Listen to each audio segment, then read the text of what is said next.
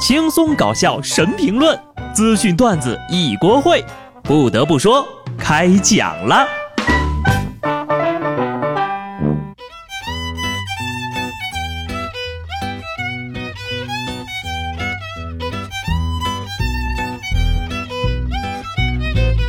哈喽，听众朋友们，大家好，这里是有趣的。不得不说，我是机智的小布。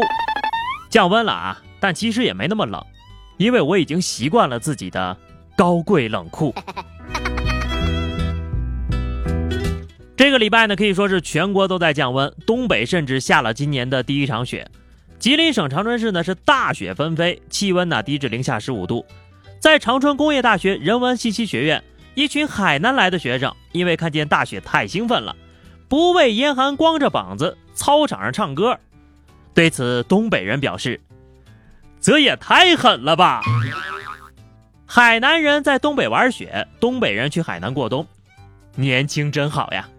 不过想当年呢，昆明下大雪的时候啊，我比他们还沙雕呢。不管怎么样啊，开心就好，但是小心感冒。怕冷的人呢，其实多穿几条秋裤就没事了，因为过几天应该就回暖了。所以呢，即使身体比较虚弱，身体素质差上一点，就要锻炼提升，也是来日方长的事儿，没有当务之急。可是啊，人的心理素质可不一样了，心理承受能力差一点的人，那就真的太紧急了。请各位记得呀，要多多关注心理上的健康，不要被压垮了。湖北武汉一个女子坐在地铁的站的过道内，工作人员发现之后呢，就上前询问，但女子一言不发。这工作人员大姐啊就想安慰她，摸了一下她的头，这姑娘呀突然抱着大姐就崩溃大哭。原来呢，女子已经连续加班一个多月了。现在工作做完，她不知道应该干些什么，又怕回家哭把女儿给吓着了。姐姐，别哭了，我加班三年了，你才一个月呀！怪不得之前有大佬说九九六是福报，那确实，因为九九六呢，至少还能下个班，还有一天的假期。这个大哭的姐姐，可能一个月都没有休过一天的假呀。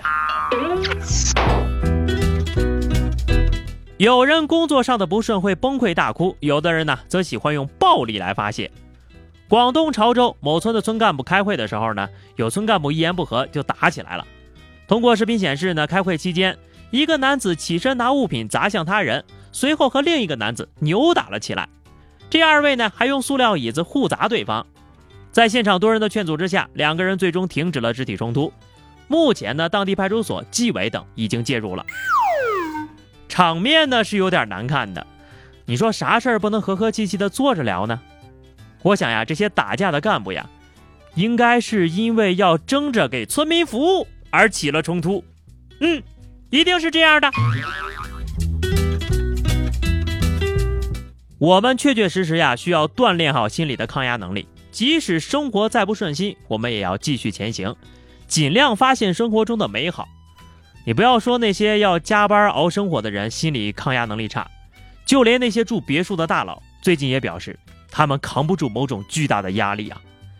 近日，东莞一所高档小区围墙外新建了一处裸露的墓地，围墙内不足十米就是别墅的住户，业主就投诉：“你这距离也太近了吧，害怕连窗户都不敢打开。”莫非这就是传说中的？牧区房，生老病死一条龙，一步都安排到位了。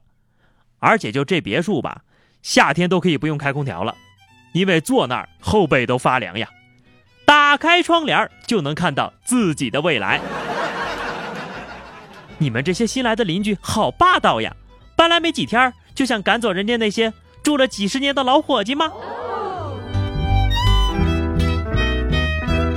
不得不说，每个人从出生到老去，时刻都在感受着各种各样的压力和负担。加班也好，住的不舒服也好，都会让人感受到压力山大。工作上的不顺心、压力太大，就很容易啊传染到家庭当中，造成各种各样的伦常问题。这不，离婚率都已经爆表了。早前呢，一则最高人民法院院长关于离婚率的演讲片段引发了关注。在演讲当中呢，院长说了，近年来。百分之七十四的离婚呢是由女性提出的，七年之痒也变成了三年。话说前两年我听的一个报告是七年之痒变成五年了，没想到呀，这才过了一两年，就变成三年了。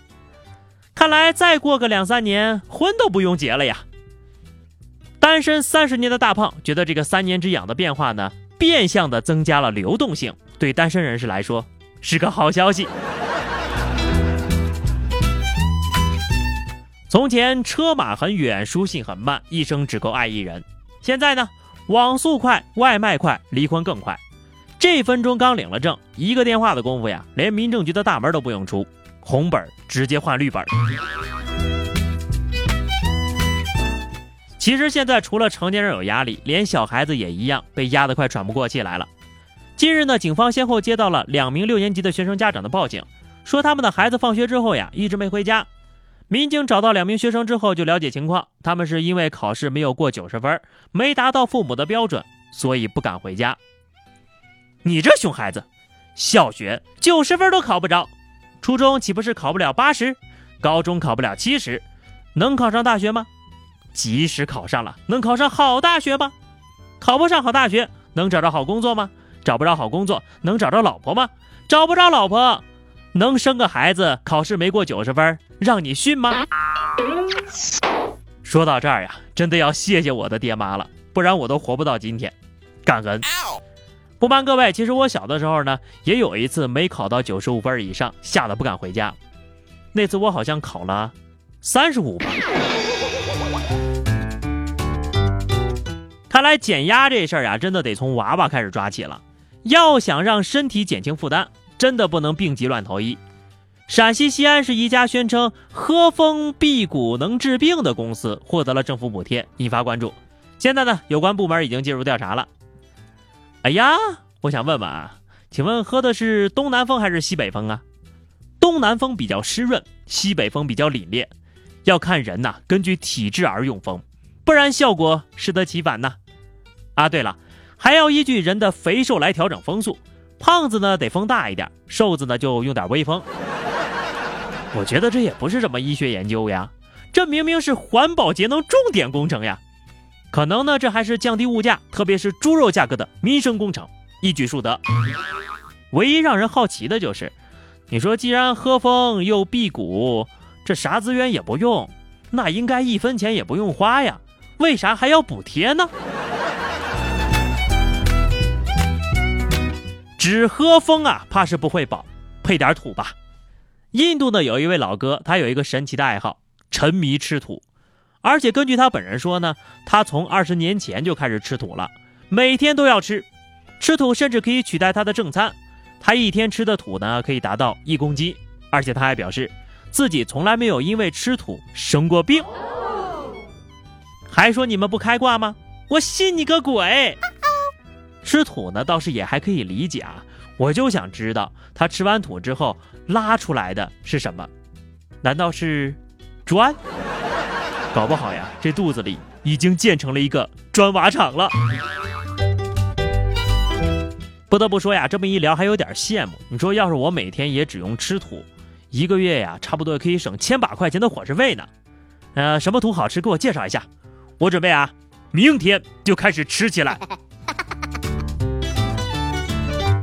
最后呢是话题时间哈，各位又到了周末随意吐槽的时候了，欢迎大家在节目的评论区留言，关注微信公众号 DJ 小布或者加入 QQ 群二零六五三二七九二零六五三二七九，来和小布聊聊人生吧。下期不得不说，我们不见不散，拜拜。